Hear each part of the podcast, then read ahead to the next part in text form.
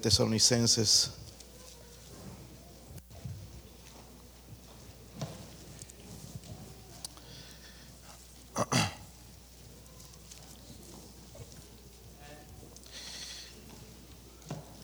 Me robaron el control, hermano, así que no sé este, si... Aquí está. Una de Tesalonicenses 2. Vamos a leer uno al 17, hermanos, ya que vinieron con ganas de leer.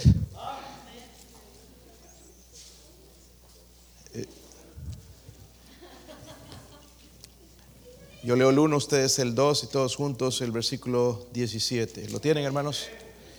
Si no tiene Biblia o ve a alguien que no tiene Biblia, comparta eh, lo que habla nuestro corazón en la palabra de Dios. Así que es importante que usted vea y sepa lo que dice ahí.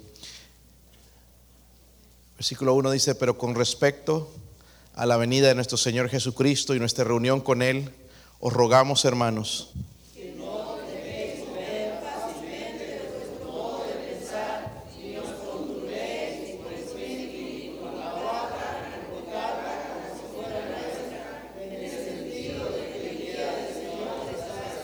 Nadie os engañe en ninguna manera, porque no vendrá sin que antes venga la apostasía y se manifieste el hombre de pecado, el hijo de perdición.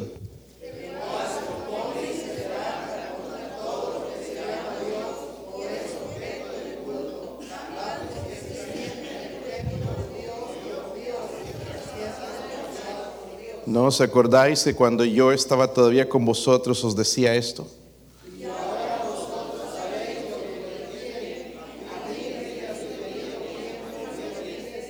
Porque ya está en acción el ministerio de la iniquidad, solo que hay quien al presente lo detiene hasta que él a su vez se ha quitado de en medio.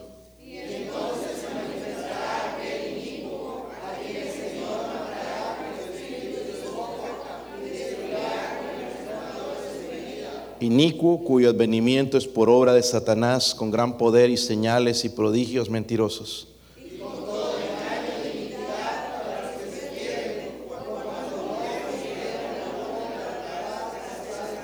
Por esto Dios les envía un poder engañoso para que crean la mentira.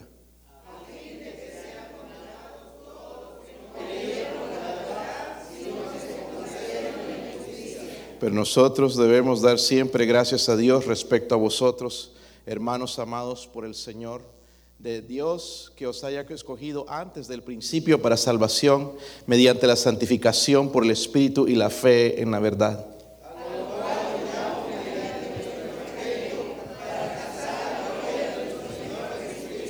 Así que hermanos, estad firmes y retener la doctrina que habéis aprendido, sea por palabra o por carta.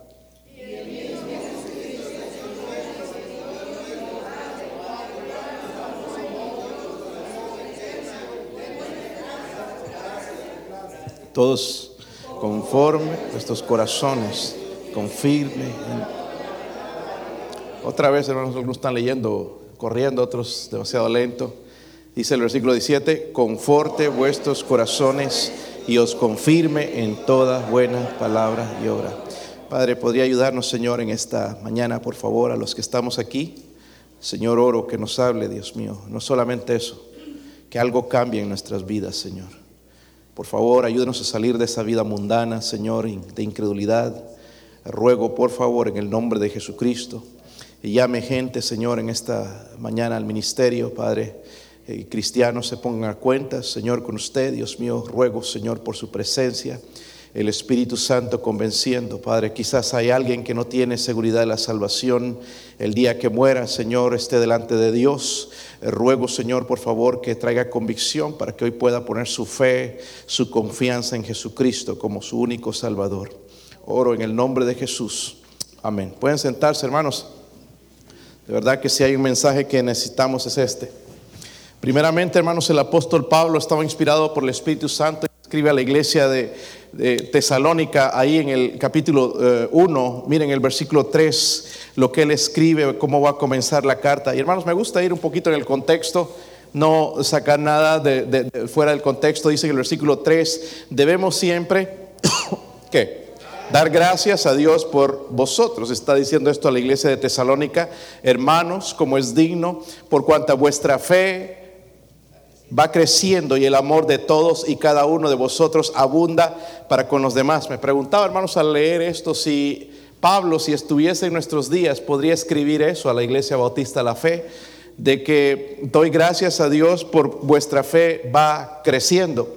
Versículo 4 dice, tanto que nosotros mismos nos gloriamos de vosotros en las iglesias de Dios por vuestra paciencia y fe en todas vuestras persecuciones y tribulaciones que soportáis. So, vemos a Pablo, hermanos, inspirado por el Espíritu Santo y escribe felicitándoles porque la fe de ellos había crecido y no solamente la fe, sino que el amor para con los demás había crecido. Como digo, sería estas las palabras que Pablo podría escribir a la iglesia de la Bautista de la Fe. Ojalá que sí. La Biblia habla, dice, de persecuciones. Miren el versículo 4 del capítulo 1, dice ahí, tanto que nosotros mismos nos gloriamos de vosotros en las iglesias de Dios por vuestra qué? paciencia y fe en todas vuestras ¿qué? persecuciones y tribulaciones que soportáis. Si hay algo, hermanos, no sé si su fe está creciendo, pero aquí hay algo que les dice a la iglesia que les hay persecuciones, hay tribulaciones, o parece ser que los tesalonicenses habían había llegado el día del Señor en ese momento. ¿Por qué? Porque estaban siendo perseguidos, estaban siendo atribulados, pensaban que el fin del tiempo y el juicio de Dios había llegado. Por eso estaban viendo la persecución. Nosotros no entendemos nada de eso. No podemos decir que hemos sido perseguidos, pero ellos estaban siendo perseguidos por su fe, por su fe en Jesucristo. en otras palabras, tenían miedo de que ellos estaban en medio de la gran tribulación. Dios tiene un programa, Dios tiene un orden. Lo próximo que sigue es su venida. Su venida tiene dos partes, lo voy a explicar en un momento, pero va a venir el Señor, hermanos, y, ya en ese mismo momento, hermanos, que Él venga por la iglesia, va a entrar y va a reinar el anticristo. Es uno que se va a poner en lugar de Cristo. El diablo encarnado va a gobernar este mundo y es lo que se llama la gran tribulación, siete años.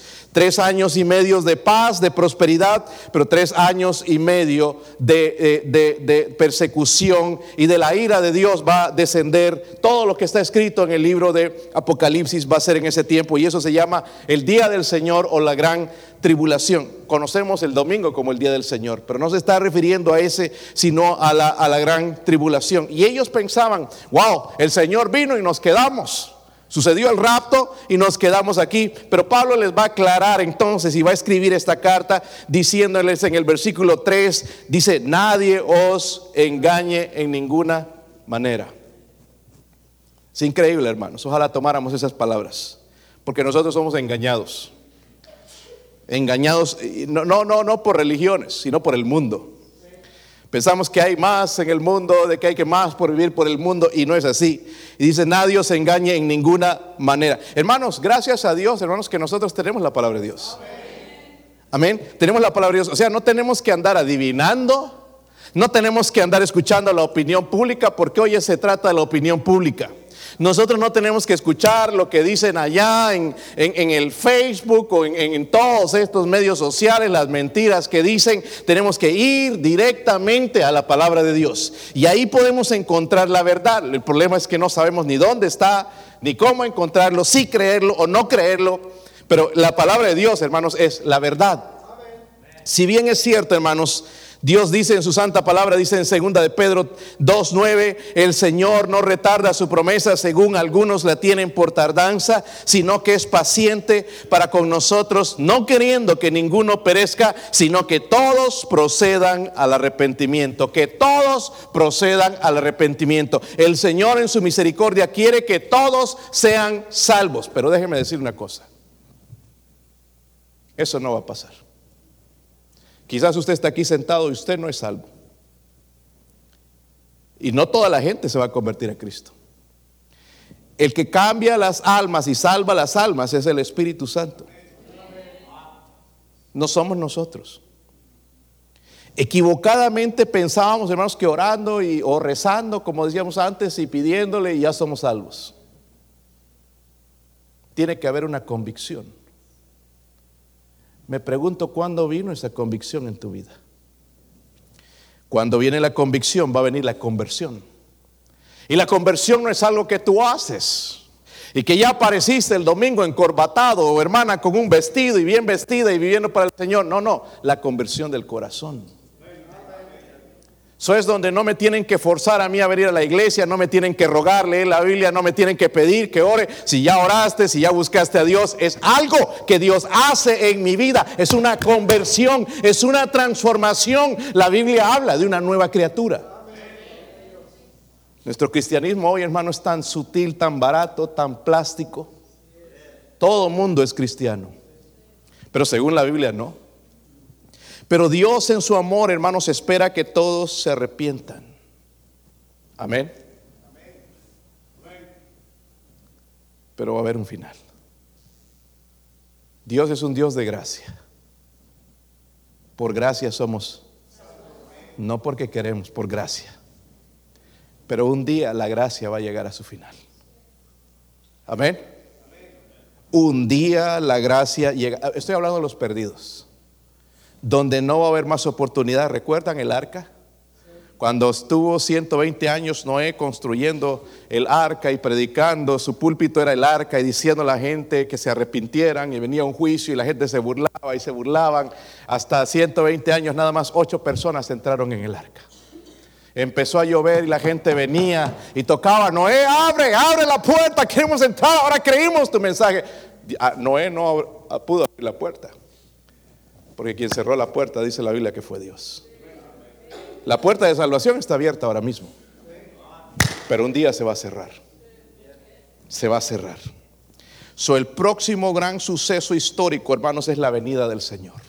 Dígalo conmigo, la venida del Señor. ¿Qué va a pasar?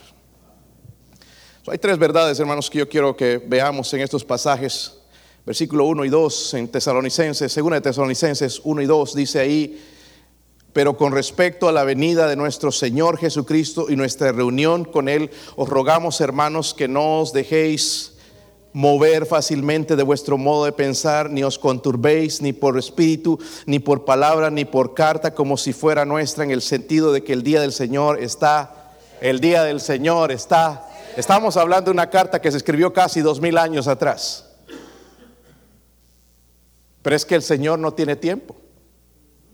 Para Él mil años es como un día. Nosotros no vivimos mil años. Para nosotros un día malgastado, hermanos, es bastante porque no vivimos mucho. Pero el Señor es eterno y no entra en nuestra capacidad, en nuestra mente. So, lo primero, hermanos, la primera verdad es el consuelo de Dios a los creyentes antes del final de la gracia. Hermanos, es bueno ser salvo, ¿no cree? Es bueno ser salvo y saberlo, porque vienen días peores. La gente está esperanzada, hermanos, el próximo presidente que nos va a sacar de estos problemas. No, no. El que nos va a sacar de los problemas verdaderos es Dios. Estamos mirando, hermanos, a la persona equivocada.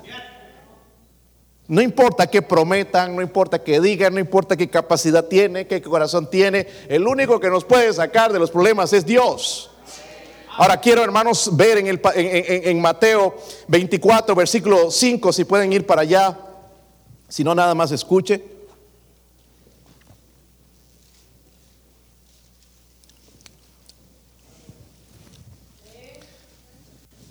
Dice, porque vendrán, ¿están ahí? ¿Vendrán qué? Mateo 24, versículo 5. Sí lo tienen, hermanos. Dice, vendrán muchos en mi nombre. Nada más piensen esos.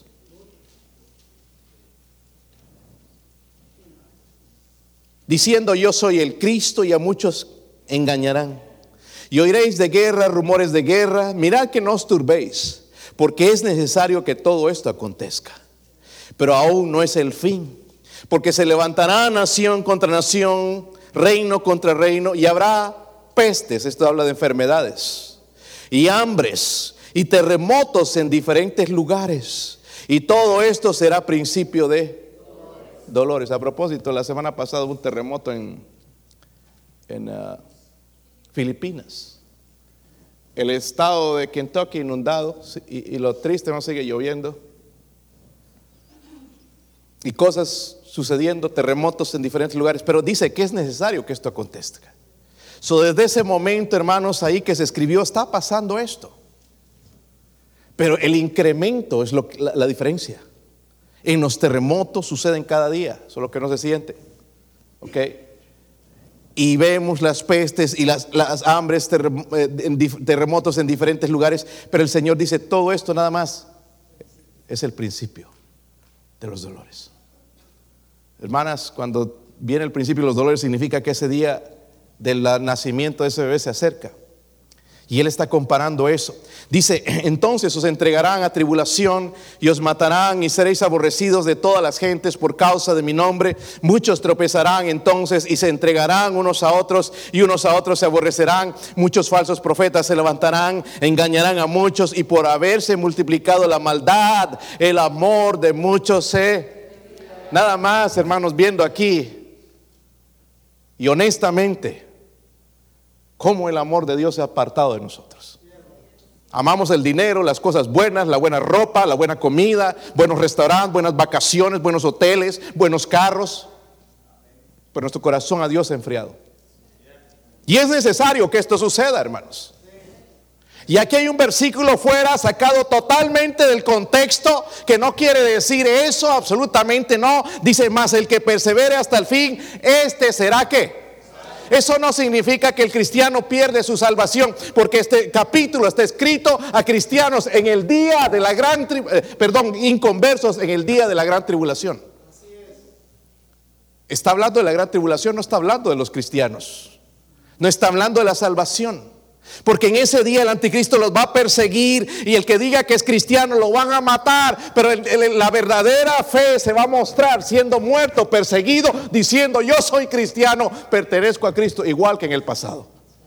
este versículo no está hablando de que usted pierde su salvación. Joel 2. Ni intenten buscarlo, hermanos, porque no saben que existía en la Biblia ese libro. Joel capítulo 2, ojalá que lo lean un día antes de que el Señor venga habla de ese día del Señor donde se acaba la gracia para los incrédulos. ¿Están ahí, hermanos? Dice, dice, tocad trompeta en... La trompeta era para anunciar que algo estaba por suceder, una guerra, algo. ¿Ok? Dice, sonad y ahora da alarma. Nosotros sabemos por qué suena una alarma, ¿verdad? Si se roba algo ahí de la tienda, y lo agarran rápido o una alarma. Cuando eh, vivíamos en Nebraska, cuando venían los tornados, sonaba una alarma en todo el pueblo. Algo estaba por suceder. Y aquí dice, dad alarma en mi santo monte, tiemblen todos los moradores de la tierra, porque viene qué? ¿Viene qué? El día de Jehová, porque está qué? Como digo, esto se escribió ya hace más de dos mil años, quizás Dice, día de tinieblas, de oscuridad, día de, nube y de sombra, como sobre los montes se extiende el alba, así vendrá un pueblo grande y fuerte, semejante a él no hubo jamás, ni después de él lo habrá en años de muchas generaciones, delante de él consumirá fuego, tras de él abrazará llama, como en el huerto del Edén será la, tierra delante de él y delante de él como desierto desolado, ni tampoco habrá quien de él escape, de ese día del Señor. Querrán escapar, hablan en Apocalipsis, pero no podrán escapar. Pero hermanos, como dije, hermanos, es glorioso ser salvo, ¿verdad? Porque miren, volviendo a tesalonicenses, quiero que lo vean con sus propios ojos. Segunda de tesalonicenses, nosotros los bautistas fundamentales, y, bueno, hay bautistas que creen otra cosa también. Miren, hermanos, escúchenme bien. Tenga cuidado incluso con cualquier que diga que es ser bautista. Bautistas del sur son diferentes. ¿Ok? Americana, eh, tienen diferentes creencias. ¿okay? Algunos creen en la venida del Señor antes, otros después, y, que los cristianos van a pasar por la gran tribulación. Pero vamos a ver lo que dice la Biblia. Versículo 1. Pero con respecto a la venida de nuestro Señor Jesucristo, ¿de qué está hablando? De la venida. Con respecto, dice ahí, y nuestra, ¿qué? Wow, esto es buenas noticias. Porque dice que Él viene. Pero luego dice de una reunión con... Amén. Cuando hablamos aquí de una reunión, no, no, como que no nos gusta mucho, pero bueno, esta reunión es con Él. ¿Ok? Estuvimos hablando en la clase de los jóvenes acerca de la venida del Señor. Nuestra venida del Señor Jesucristo y nuestra reunión con Él, nuestra reunión con... Ahora, volviendo a, un poquito más atrás, hermanos, en 1 Tesalonicenses 4, tenemos que saber de qué reunión está hablando. Los jóvenes saben, vimos este versículo hoy en la mañana, 4, 1 Tesalonicenses 4, 16, ¿lo tienen? Ya Pablo había empezado a hablar del tema antes. Dice, porque el Señor que mismo con voz de mando, con voz de arcángel y con trompeta de Dios descenderá de él. ¿Sabe qué esperamos nosotros, hermanos? No las señales, la trompeta. ¿Estaban cantando ahora? ¿Ok? Ya las señales están cumpliendo todas al pie de la letra. Dice el Señor, es necesario que todo esto acontezca. La señal, hermanos, más clara de su venida es la trompeta.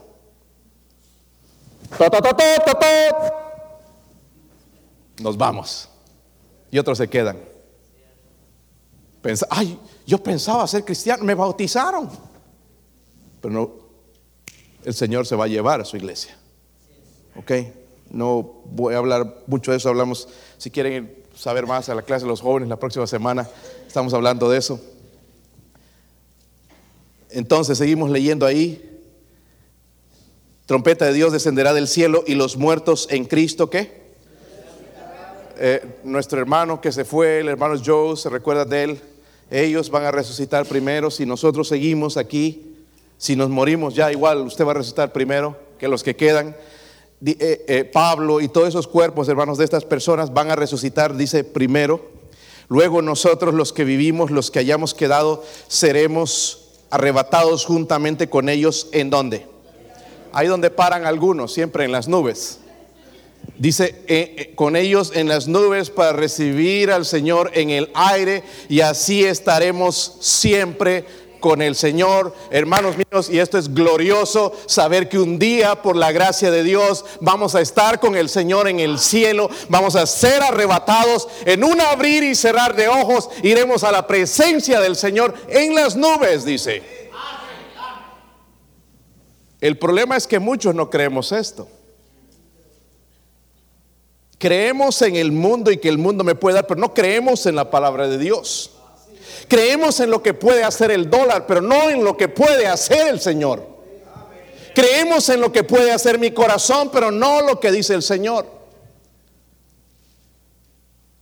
Y luego dice, hermanos, en estos versículos que leímos en Tesalonicenses al final, Dice luego los que nosotros los que vivimos, los que hayamos quedado, seremos arrebatados juntamente con ellos en las nubes para recibir al Señor en el aire y así estaremos siempre con el Señor. Miren esto.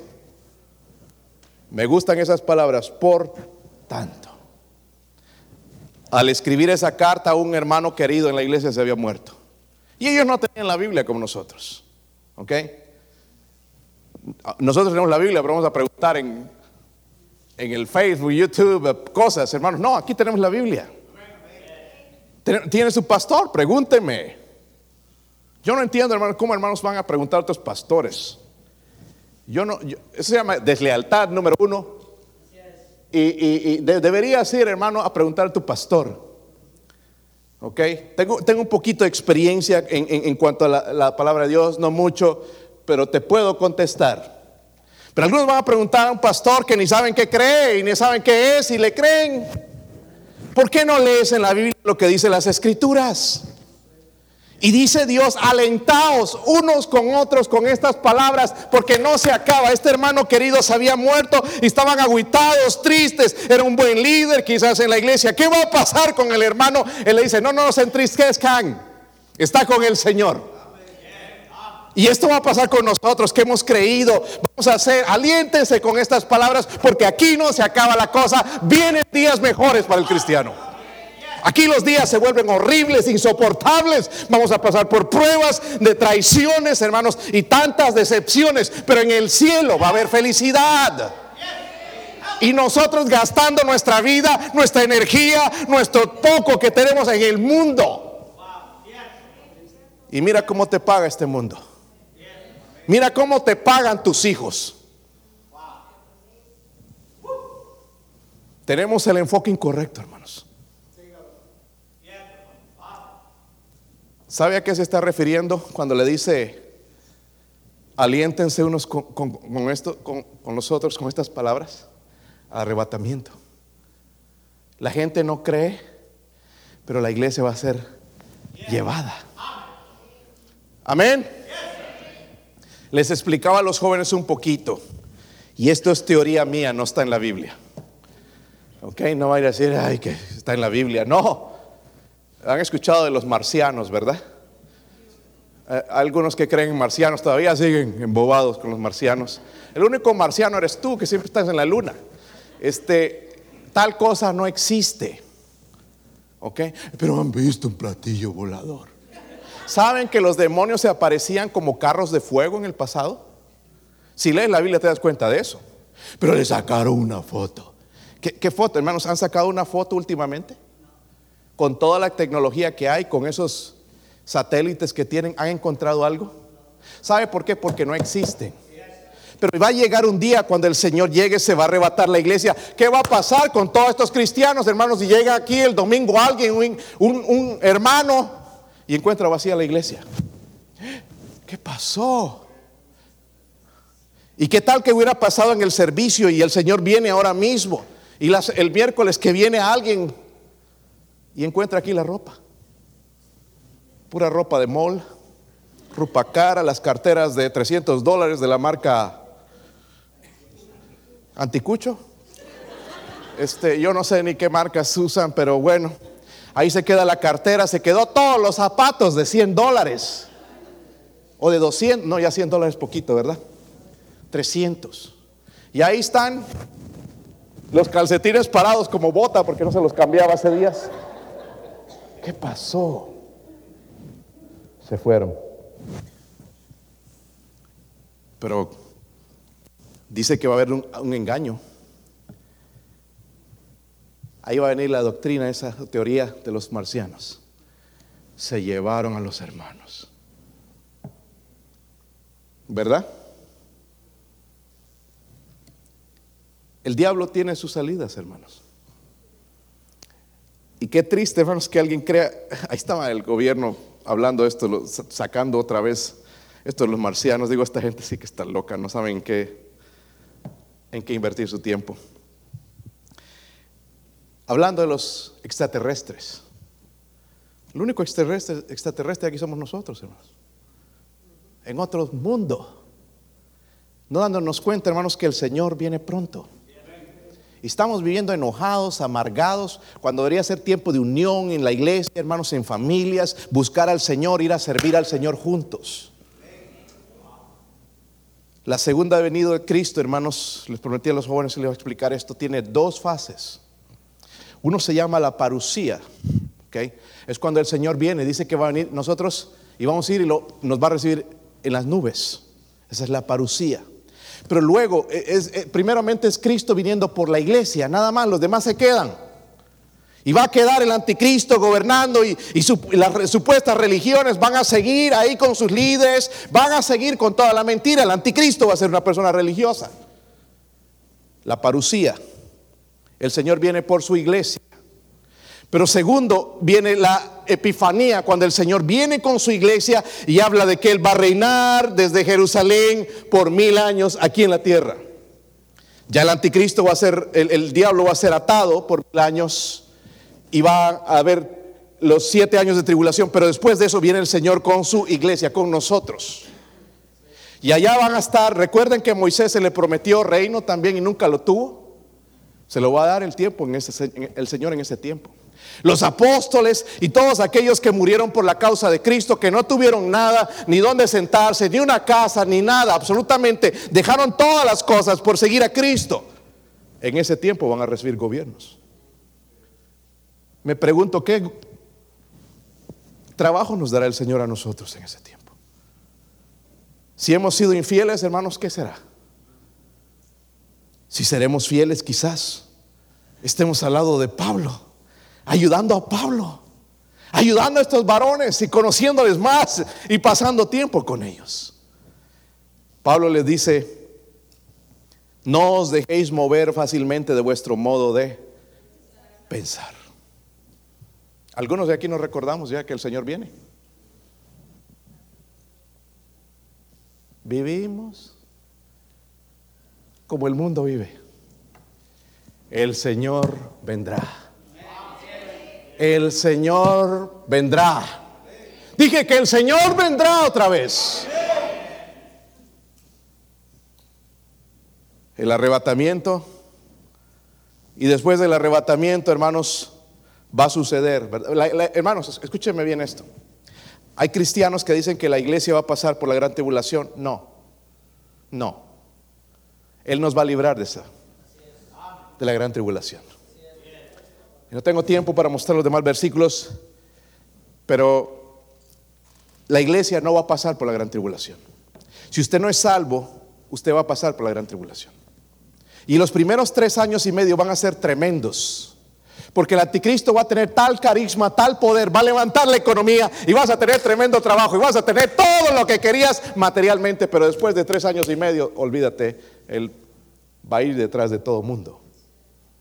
Pero al mismo tiempo la ira de Dios se va a estar derramando, donde van a haber esos terremotos gigantes, donde van a caer estrellas con fuego, va, va a caer una, un asteroide sobre las aguas, las va a amargar, todo, no se va a poder ni beber el agua, la luna se convertirá en sangre y cosas así en, el, la gran tribulación. Pero qué consuelo, hermanos, para nosotros que Dios nos dice nuestra reunión con Él. Es bueno ser salvo, ¿verdad? Alentados con estas palabras. No, hermanos se murieron, hermanos queridos, están en el cielo ya con el Señor y un día nos vamos a reunir con ellos. No fue una despedida para siempre, hermanos, nada, fue un adiós, nos vamos a volver a ver. Esto es para el que él cree. El que no cree va a ser engañado fácilmente. Miren el versículo 3. Si están en 2 Tesalonicenses. Dice, nadie os engañe en ninguna manera. En ninguna, dice, ¿verdad, hermanos? Algunos quizás no estamos engañados religiosamente, pero sí mundanamente. Pensando que todo es aquí. Amén. ¿Está conmigo? Ahí no hay amenes. ¿Cómo me, me, fastidia escuchar la misma historia de hermanos? Tengo que trabajar. ¿Por qué no trabajas para el Señor?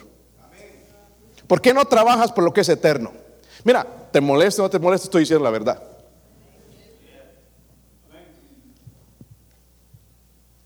¿Te da más el patrón que lo que Dios te daría?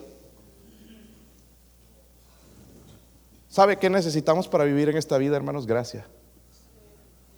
Y la gracia viene sirviendo a Dios. Yo no entiendo, hermanos queridos, cómo usted se puede apartar y vivir tranquilo. No sé cómo le hace. Así nomás, tratando de ser fiel un poquito al Señor, las cosas que vienen y las cosas que tengo que ver. No entiendo cómo puedes vivir apartado del Señor, un servicio a la semana que no lees la Biblia, que nunca levantas los ojos al cielo. No entiendo cómo puedes vivir sin haberle hablado a un sola alma del amor de Cristo. No entiendo. Porque lo que necesito yo, hermanos, es gracia. Sí podemos hablar lo que se logró en la semana, tremendas horas, tremendo cheque. Ya arreglé el carro, llantas nuevas. ¿Cuántos supieron del amor de Cristo? Porque este día vendrá. El Señor vendrá. ¿Sí o no? Versículo, estamos en qué versículo 3. Miren, les aclara algo, hermanos, si es bueno escudriñar la escritura un poco, estudiar, leer, meditar. Dice, porque no vendrá sin antes venga qué? La apostasía. Y se manifieste el hombre de pecado, el hijo de perdición. Quiero hablar un clima, un poquito del mundo antes del final de la gracia de Dios. Yo no estoy diciendo tal día va a suceder, pero el clima, hermanos, es claro. ¿Ok? Los tesalonicenses creían que su sufrimiento se debía a qué? A que se había, había llegado el día del Señor, de que se habían quedado, sucedió el rapto y se quedaron sufriendo. Pero Pablo les va a aclarar y les dice, nadie os engañe en ninguna manera. Parece que estaban escribiendo cartas o algo, por eso él escribe acerca de eso ahí. Pero dice, nadie os engañe. No. Y le dice por qué. Porque no vendrá primero, vendrá primero la apostasía. Amén. Eso es una rebelión general en el mundo. Vemos, hermanos, en este tiempo nosotros la gente rebelándose como nunca. Amén. Mira, las hermanas nada más se visten como hermanas en la iglesia, pero en la calle cambian. Es una revelación. Amén. Yo no estoy aquí, hermanos, para predicar en cuanto a todas estas cosas, pero ¿qué hace un cristiano tatuándose? Ay, es que se ve bonito. ¿Quién te dijo que se ve bonito? Yo veo a todos estos futbolistas y toda esta gente, no se ve feo. Dios hizo al hombre, hermanos, perfecto. No necesitamos que nos tatúen, que nos pongan marcas. Nuestro cuerpo dice que es templo del Espíritu Santo. ¿Por qué quieres un tatuaje? Déjame darte uno. O con la Biblia, mejor, quede más Santa Biblia. O en la frente, ¿verdad? Es increíble. La corte falló en contra del aborto, hermanos, y el gobierno demócrata ha decidido, no, no nos importa, vamos a igual abortar bebés. Rebeldía. ¿Por qué creen que la mujer no se quiere someter al, al esposo? ¿Qué se llama eso, hermana? Hermanas. Ay, pero si lo conocía era pastor. Rebeldía. ¿Sabe por qué no venimos a la iglesia, hermanos? Por rebeldía. Tú ponle, hermanos, que no puedes tal cosa, pero es rebeldía. Porque la, la Biblia dice, no dejando de, no dejando de. Si yo no vengo, entonces es rebeldía. Pero esta apostasía, hermanos, va a ser general. Todo el mundo se va a volcar en contra de todo. Una anarquía total contra Dios, contra, contra, contra el otro. Y ya estamos viendo parte de eso. Están enojados, ¿verdad?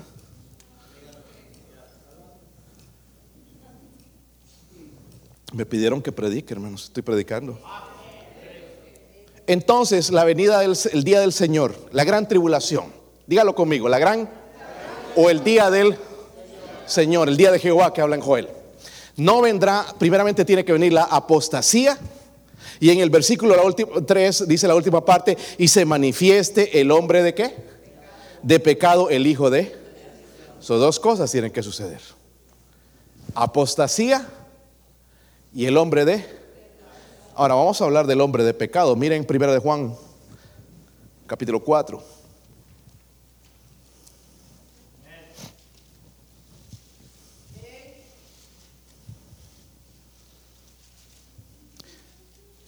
¿Están ahí, hermanos? Y todo espíritu que no confiesa que Jesucristo ha venido en carne no es de Dios. ¿Ok? Y este es el espíritu de quién? Mire, el espíritu del anticristo viene con ese mensaje, el cual vosotros habéis oído que viene y que ahora ya está en el mundo. El anticristo es uno que se pone en lugar de Cristo. No es con el que soñó ayer por comer tantas carnitas dice que es el hijo de perdición. Significa, hermanos, que su carácter es un carácter de destrucción. Destrucción. ¿Y cómo le encanta destruir? Me pongo a pensar, hermanos, saben, aquí en los Estados Unidos existe el tráfico de niños. Ustedes van a Walmart y ven hay niños que se pierden y los andan buscando. ¿Sabe que hay depredadores, hombres, que tienen cadenas, negocio, roban esas niñas y las prostituyen. Eso existe. ¿Cómo es posible que alguien pueda hacer eso a una criatura? Cuiden sus hijas. Pero hoy en día tenemos que cuidar a los hijos también. Porque hay los del otro lado. Una vez una señora y me empezó a contar esto, hermanos, y yo estaba como viviendo una película. Y me empieza a decir, pastor, una vez encontré a mi esposo con, con mi nieto, lo tenía desnudo y le estaba haciendo unas cosas ahí. Y yo no podía creer, hermano, lo que estaba escuchando. Qué cosa más horrenda. ¿Sabe dónde viene de este hijo de perdición? ¿Sabe? Le va a dar drogas gratis en las escuelas. Les van a dar cosas así. la enseñanza que les están dando es satánica, apartándolos de la fe totalmente Dios, es el hijo de perdición. Y todavía nosotros seguimos confiando en que no debemos orar en la casa. De que no, eh, Dios va a tener control, vamos a ir a la iglesia y todo va a estar bien, hermanos. Cada día necesito orar por mi hogar porque hay una batalla afuera con el hijo de perdición. Mira nada más cómo nos tiene. Yo no tendría que estar batallando en encontrar diáconos, encontrar ujieres, en encontrar maestros de escuela dominical. Deberíamos estar presentes para decir, yo pastor estoy listo para servir al Señor. Pero ¿cómo hay que rebuscar? ¿Sabe por qué? Porque son hermanos que no creen en la venida del Señor. Dicen que sí, y esto lo vimos con los jóvenes hoy porque en, Hechos 1 habla de cuando se fue el Señor, lo vieron y lo veían yéndose en las nubes y tristes y todo. Y el ángel aparece, no, no, nos le dice que como él se está yendo, él va a regresar otra vez. Y eso les dio consuelo. Y vivieron hermanos esperando la segunda venida de Cristo. Voy a mencionar algo en el, acerca de esto en, el, en un momento. Pero el hombre de pecado, hermanos, es el anticristo. Es un dictador mundial que va a entrar. Nadie va a poner detenerlo. Miren el versículo 8. Dice ahí, entonces se manifestará aquel que inicuo, malvado, a quien el Señor matará, dice con el Espíritu. Miren, el único que nos puede defender es Él. Dice que Él lo matará, ni siquiera lo va a tocar. No le va a dar un puñete, no le va a dar con una bomba. Dice con el qué? Con, con su palabra. Esta palabra tiene poder. En la boca de él, hermanos, va a ser un arma mortífera para Satanás. Versículo 9. Inicuo cuyo advenimiento es por obra de quién? Y ahí nos está diciendo. Versículos 9 al 12, hermanos, habla del carácter. Vamos a leer un poquito. Ahí dice el carácter de este inicuo.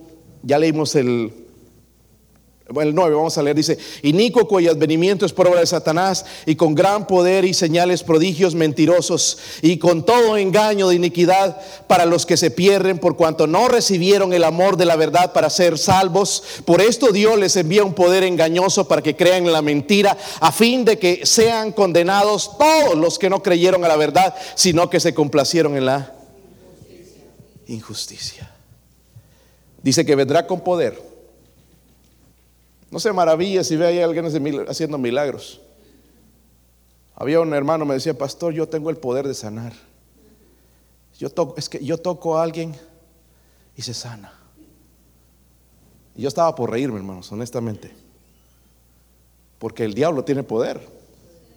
Hermano, desobediente al Señor, pero este tenía poder. Y resulta pues que le dio apendicitis. Y le sacaron el apéndice. Hermanos, y normalmente un hombre, pues nosotros son bien que chillones, ¿verdad? Ahí tirado. Ay, ay, para que venga la esposa ahí, sopito lindo, la sopita. Ahí como a bebé.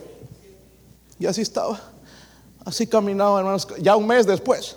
Ay, ay, la hermanita más pequeñita que él, ahí lo levantaba aquí, papito, siéntate. Papito. Dos cachetadas era que le dé, hermano, para que ahí sí va a sanar. Es el problema, hermanos, cuando las hermanas consienten a sus hijos varones. Ahí están esperando otra mamá con la esposa. Eso es otro tema. Pero miren el que tenía el poder de sanar. Si él tuviera el poder, se hubiera tocado aquí. Ah, listo. Como nuevo. Amén. Y decía que si no te sanabas, no tenías fe. El Señor dice en la Biblia que sanaba a todos. ¿Está conmigo, hermanos? So, el diablo tiene poder. Dice, vendrá con señales y prodigios mentirosos. Entonces aquí va a apelar a lo que la gente anda viendo, la comprensión, el conocimiento. Por ejemplo, hasta los científicos podrá responderles a los políticos, incluso a los religiosos. Y el versículo 11, hermanos, es trágico. Dice, por esto Dios les envía un poder engañoso para que crean Wow. ¿Te imaginas creer la mentira? Qué triste, ¿verdad? Pero en ese tiempo estas personas van a creer la mentira. No, eso que, de, ¿Qué? Eso es locura. ¿Van a creerla? Eh, ¿Saben, hermanos? Porque uno se queda pensando, ¿y cómo Dios va a enviar eso? Dios en su misericordia nos enseña su palabra y su verdad. ¿Recuerdan lo que pasó a Faraón? Faraón endureció su corazón. La luz fue expuesta, pero él endureció su corazón hacia Dios. Y lo mismo va a suceder. Entonces, ¿qué pasa con la gente? Cuando ellos rechazan la verdad, se abren a la mentira. Eso sucede. Recuerdo, mientras trabajaba en Oak Ridge, en varias casas tocando, conocí a este joven, años invitándolo a la iglesia, Ay, nunca vino invitándole, le hablaba de Cristo y que no. Y, bueno, ya me cansé de ir por un tiempo, entonces después al tiempo regresé. Y lo encuentro con un, con un libro que decía ahí al frente, el libro del mormón. ¿Sabe, pastor? Me convertí en mormón. Y dije, mira, este mormón, tantos años he estado predicando la verdad y ahora tú te vienes y te metes en esta mentira. Y ya me bauticé también. Qué triste, le dije. Te prediqué la verdad por tanto tiempo y no la creíste. Y ahora quieres a creer la mentira de estos mormones. Porque es una secta. Testigos de Jehová, mormones son una secta. Mentiras. Amén. Catolicismo lo mismo, hermanos. No, se ofenda a nadie, pero es, la Biblia habla incluso de la, en, Apocalipsis de la gran ramera, la conexión directa del catolicismo también con Roma. Eso es otro asunto, hermanos, pero no lo, no lo vamos a tocar hoy. So, dice que envía un poder engañoso. ¿Está conmigo? No sé si decirles esto porque se van a enojar. Sí lo digo. Los que se van a enojar también. Mire, los que no vienen a la iglesia se exponen a la mentira. Ay, pero sí vengo los domingos. ¿Qué eres, dominguero? Cristo murió por ti, ¿no? Derramó su sangre porque te ama. ¿Cuál, ¿Cuál, es la razón? ¿Por qué no vienes otro día? ¿Por qué no vienes a la escuela dominical? Cristo murió por ti, pagó el precio de tus pecados. Son uno cuando rechaza, hermanos, se cierra y se abre la mentira y le voy a creer al diablo y le voy a creer a mí yo. Estoy cansado, no puedo, esto, esto y el otro poco de mentiras, porque son mentiras. Gente que no lee la Biblia queda expuesta al pecado. Ay, me dijeron, vi un mensaje en el YouTube y por el YouTube ya te convertiste. Lee la Biblia, hermanito. Lea la Biblia, deje de estar mirando tanto YouTube, tanta porquería y mentira del diablo en ese lugar.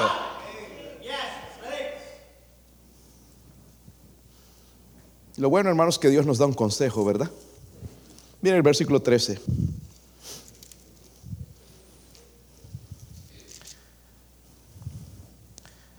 Si quieres puedes abrazarme a la salida o no se aceptan golpes por si acaso, pero es bueno que alguien nos diga la verdad. Es de sacar nuestra ceguera espiritual. Versículo 13. ¿Están ahí, hermanos? Pero nosotros debemos que siempre gracias a Dios respecto a vosotros. Hermanos amados por el Señor, de que Dios os haya escogido desde el principio para salvación mediante la santificación por el Espíritu y la fe en la verdad.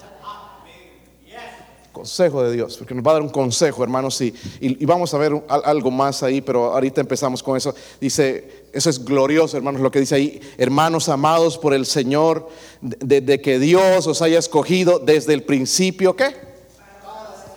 Sabe, hermanos, si el Señor hubiera escogido cuando nacimos, no seríamos salvos. Pero ya desde el principio Él decidió, no, no, no, yo los voy a, voy a hacer un plan, voy a preparar un plan para salvarlos. eso es glorioso, hermanos, de que no tuvo que esperar que yo nazca para escogerme, ya escogió antes.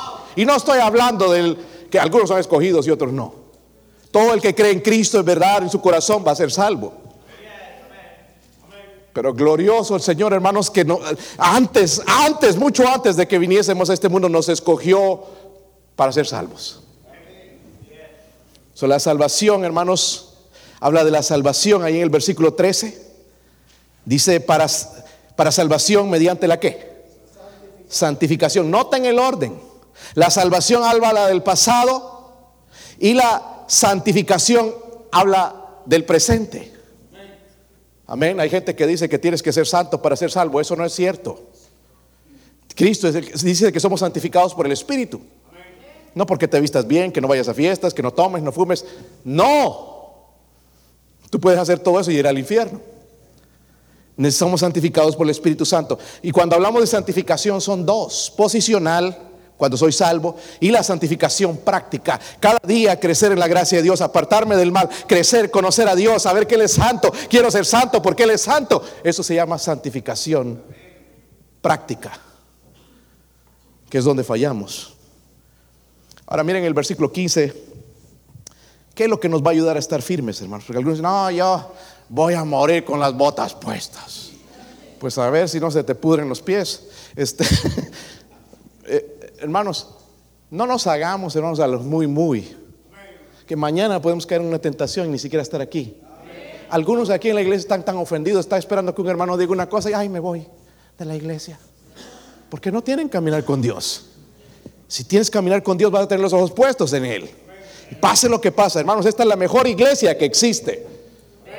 Se sigue predicando la verdad, no porque yo esté aquí, hermanos, sino porque la presencia de Dios está en este lugar. Y algunos ahorita, ay, me voy a ir a otra iglesia. Váyase a ver. Váyase. Quiero ver eso. Allá no hay problemas en esta iglesia, qué lindo todo. Allá se aman. Vas a empezar a ver los problemas después. Una vez que llegues las ruinas. Ok. Versículo 13 dice otra cosa maravillosa, hermanos, que nos debería motivar a vivir para Dios. ¿Cuántos quieren vivir para Dios? ¿Cuántos creen que es posible vivir para Dios? A ver, levante su mano. Si no se puso desodorante, igual. Aceptamos aquí, eh, qué bendición. Miren el versículo 13 otra vez. Pero nosotros debemos dar siempre que respecto a vosotros, hermanos, hermanos, dice qué? Hermanos qué? Hermanos qué? Por él, amados por él. ¿Sabe qué me debe motivar a vivir para él? Su amor. Porque les dice, ustedes son amados por el Señor. Qué tremendo eso. Esa debería ser mi motivación. No que siento, que no siento, es que no me nace el amor del Señor. Eso me debe motivar a ser fiel, porque Él me ama tanto, igual así como soy. No ama nada más al hermano Marco, al hermano Roberto, al hermano Mejía, ah, nos ama igual infieles, fieles, nos ama igual y nos debería motivar a vivir para el Señor, sirviéndole, ganando almas, hablando de Cristo, viviendo en santidad, ayudando, hermanos, a este mundo perdido a sacar esas almas de este mundo perdido. Su amor. No es que el hermano ahí me cae gordo, qué equivocado estás. Qué equivocada estás. Algunos se van tirando la toalla poco a poco. Y piensan, hermanos, que nada más que el fulano les ofendió cuando esto ya viene de mucho atrás. y Dios le está diciendo, hermanos, les está hablando, recuerda que sois amados del Señor. Qué tremenda motivación, ¿verdad? Ahora, cuando creemos en la venida del Señor, porque decimos que creemos, pero cuando creemos la venida del Señor, hermanos, van a pasar estas cosas. Va a haber un cambio en mi actitud hacia la palabra de Dios. Voy a creerla. Voy a creer cuando dice ir y hacer discípulos, que es mi responsabilidad. Está callado aquí.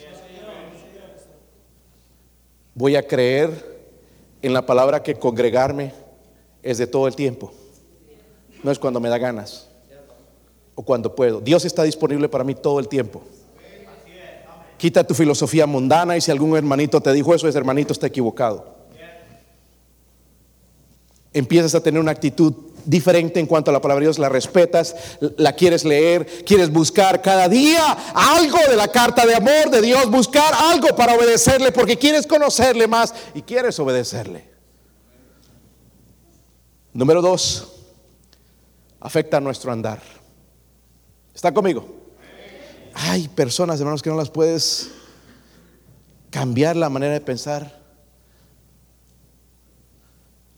El otro día me tocó la propiedad que me diste, hermano, para ir a trabajar ahí. Y bueno, fui el viernes allá, me voy. Y dije, no, yo termino esto rápido. Y allá voy con mi machete eléctrico, ¿no? Y, y todo preparado. Y ya empecé bien todo, ya, esto está rápido. Y cada vez miraba, lo malo es ver todo, el final, lo que te toca. cada vez lo veía más largo, ya doliéndome el chasis, así torciéndose, porque con, con este aparato ahí, y, más que fallaba y todo, y ah, me daba una rabia y todo, ya me dolía todo el cuerpo. Y amén, no voy a terminar esto. Tremendo trabajo que me agarré. Creo que ahí se desquitó el hermano Fidencio todos los mensajes y todo. y bueno, ahí estaba yo, hermanos. Y por gracia de Dios, se rompió el, machete eléctrico. Saqué el otro, te llevaba tres y ninguno servía. El eléctrico no podía hacer nada con esa. Le digo a la señora, voy a regresar mañana. El viernes en la noche no, no puedo dormir. No solo el dolor de mi espalda. ¿Cómo voy a terminar algo que no me comprometí a hacer? Estaba pensando, le voy a quedar mal al hermano, le voy a quedar mal a la señora y no podía dormir. Pero en la mañana, qué bueno que Jesús es el Salvador, ¿verdad? Pero me salvó el hermano Héctor, hermano Medardo. Listos, allá trajeron sus herramientas, machetes eléctricos bien buenos y, me dieron uno a mí y fuimos, hermanos, y una hora y media. O menos creo que fue, no sé. Pero estos hermanos parecían rayo. Y yo estaba tan agradecido con Dios porque no quede mal. Y, de paso, hermanos, la fiesta en la tarde, iba a quedar mal con todos. Gracias a Dios por eso. No tenía la herramienta correcta, hermanos, si no, no, no, no, podía terminar el, el trabajo. Pero así estaba andando ayer cuando me levanté. Era la manera más cómoda de que mi espalda estuviese. Ahora estoy bien, hermanos, ya que me den otra de esas. Este, Ya estoy listo ahora otra vez. Pero andaba torcido. Pero algunos andan torcidos espiritualmente. Viendo películas de Hollywood que no deberían ver, escuchando música del mundo, hablando lenguaje del mundo, viviendo una vida mundana. So, mi chasis torcido no es tan malo como tu espíritu torcido porque yo creo la venida del Señor. No importa que cambien los restos de los bautistas fundamentales independientes, yo no cambio mi manera de pensar. El Señor les recomendó que no cambiaran, que permanezcan firmes. ¿Sabe qué es lo que hace eso esto? Si la lees todos los días vas a permanecer firmes. Si no vas a empezar a creer otras cosas. Eso afecta mi actitud hacia la palabra de Dios, afecta mi andar, pero escúcheme bien también, afecta mi servicio a. Ya no sirvo ahí porque la iglesia no le aprecian a uno. ¿Qué, enfoque más incorrecto tienes, mi hermanito? Con razón, es un sub y baja por aquí, por un día, por allá otro, porque tienes el enfoque incorrecto. Lo que hacemos, hermanos, pues puestos los ojos en Jesús. Puestos los ojos en Jesús, el autor y consumador de la fe. Cuando andan los hombres, ay, sí, ay, no lo dejo, ya, ya no, ya me tiras la toalla todo el tiempo. En una iglesia como esta no teníamos que estar batallando buscando diáconos. Pero ahí estamos orando a ver quién tiene las cualidades para ser diácono. Orando por eh, maestros de escuela dominical que sean fieles y firmes en servir al Señor orando por obreros. La mies es mucha y los obreros son pocos y son pocos por la razón que no creen la venida del Señor. Y vamos a terminar con esto, hermanos, y algunos están bien enojados. Pero bueno, es, prediqué nada más lo que la Biblia dice. Dice ahí el versículo 16. ¿Están ahí? El mismo Jesucristo, Señor nuestro, y Dios nuestro, Padre, el cual nos amó y nos dio consolación eterna y buena esperanza por gracia. Qué tremenda manera de terminar. Conforme, dice, conforte vuestros corazones y os confirme en toda buena palabra y obra. ¿Sabe qué está sugiriendo esa oración? Ahí dice Jesús es nuestro. Yo doy gracias a Dios, Señor, gracias porque usted es mío, usted es mi Padre. Dice, Dios es nuestro Padre, Dios nos ha amado, Dios nos ha dado mucho, tenemos consolación eterna, todo, todo por gracia, por la gracia de Dios. Vamos a cerrar con este versículo, hermanos, y vamos a poner de pie en Mateo 24. Mi esposa va a tocar algo en la invitación. Sería tremendo escuchar ese especial otra vez, si pudiese, si se pudiese sería una bendición. Ahora lo podríamos entender, abrir nuestro corazón. Y usted necesita entregarse a Cristo, entréguese hoy inmediatamente. Venga aquí, entregue su vida y su corazón al Señor. Mateo 24, versículo 32. ¿Están ahí? Mira lo que dice, hermanos. ¿De la higuera qué? ¿Sabe qué es una higuera? Es un fruto, ¿verdad? ¿Conocen la higuera? Su fruto es rico. y quizás el higo fue lo que, lo, que comió Adán y Eva, no sabemos porque hicieron eh, trajes de la, higuera, dice, ¿verdad? No, no, no, está en la Biblia, no voy a decir eso, pero quizás, ¿verdad? ¿De la higuera qué? Un árbol nos puede enseñar una lección. Nosotros no podemos enseñar una lección a veces, pero la higuera nos va a enseñar. Dice, cuando ya su rama está qué? Tierna. Y brotan las hojas. Sabed que el verano está cerca. Así también que cuando veáis todas estas cosas. Dice, conoced que está cerca, dice a las puertas. ¿Cómo es posible? Que a este punto no nos demos cuenta de que el Señor está cerca. Dejen de ver a las hermanas. ¿Cómo es posible?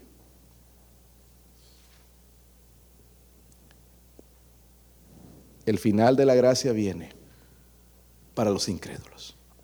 Si usted no es salvo, entréguese a Cristo porque si no pasará la eternidad en el infierno.